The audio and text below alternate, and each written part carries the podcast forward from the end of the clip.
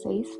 Voltei e estou trazendo um assunto para esta semana que eu tenho com muita importância, muita relevância e confesso para vocês que vigio também isso e essa aplicação no meu dia a dia, que é os nossos diálogos internos, a influência que muitas vezes a forma como nós pensamos ou como nós conversamos com nós mesmos acaba influenciando nas nossas decisões, no nosso posicionamento.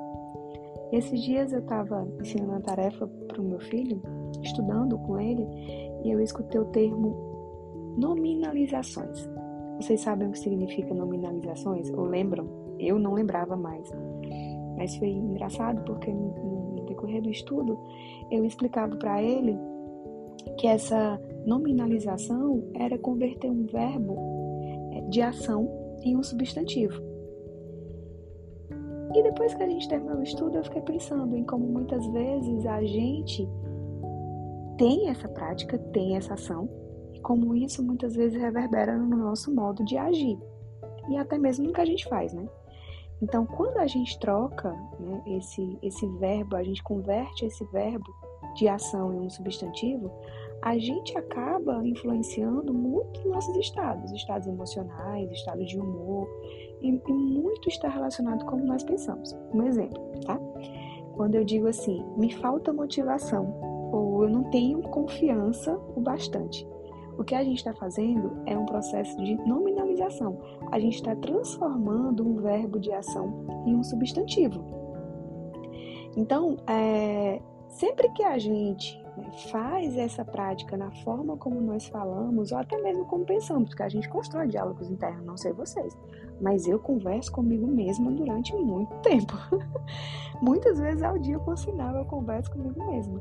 Então, quando a gente é, pensa, quando a gente fala conosco mesmo, diz que falta motivação, que a gente não tem confiança, é, enfim, a gente está transformando esse verbo de ação em um substantivo, né?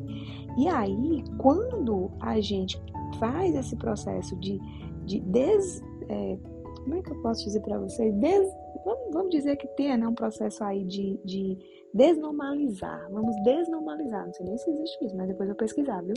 Mas se eu estou noma, nominalizando, eu vou des, desnormalizar, né? Quando eu faço esse processo de reverter, é como se eu tomasse posse das minhas experiências, tá? É como se eu pudesse assumir uma responsabilidade pessoal é, pelas coisas que eu faço, pelo modo que eu ajo. Então, essa forma de se posicionar, ou até mesmo a forma como a gente usa é, é, a, a, a fala, a linguística, até no nosso modo de pensar, pode influenciar no nosso modo de agir. Experimentem, tá, gente? Assim, é, dizer, ou ao invés de, falar que me falta motivação, experimentem pensar da seguinte forma: o que é que eu estou dizendo ou que eu estou fazendo para que eu fique desmotivado? É diferente de eu já chegar e dizer que me falta motivação, não. O que é que eu estou fazendo? O que é que eu estou, o que é que eu estou dizendo que está me deixando desmotivado? É, eu digo que eu não tenho confiança.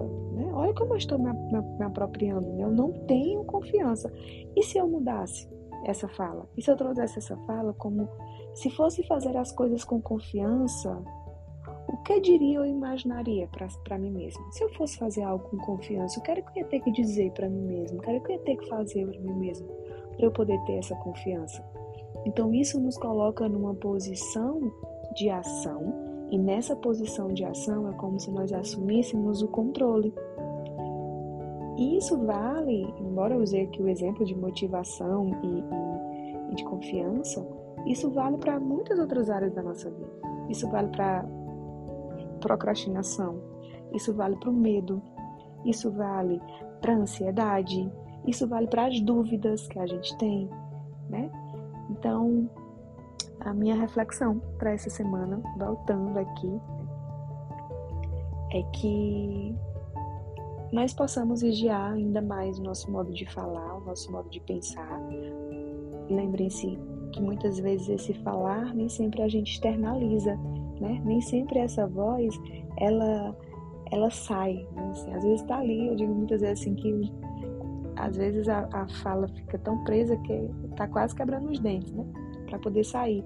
Mas a gente fala muito conosco mesmo. Então, essa fala para que a gente possa vigiar como nós pensamos, como nós falamos e como isso influencia o nosso modo de agir que nessa, nesse processo de análise, nesse processo de observação para o eu, a gente possa adquirir ou desenvolver uma auto, autoconsciência, né?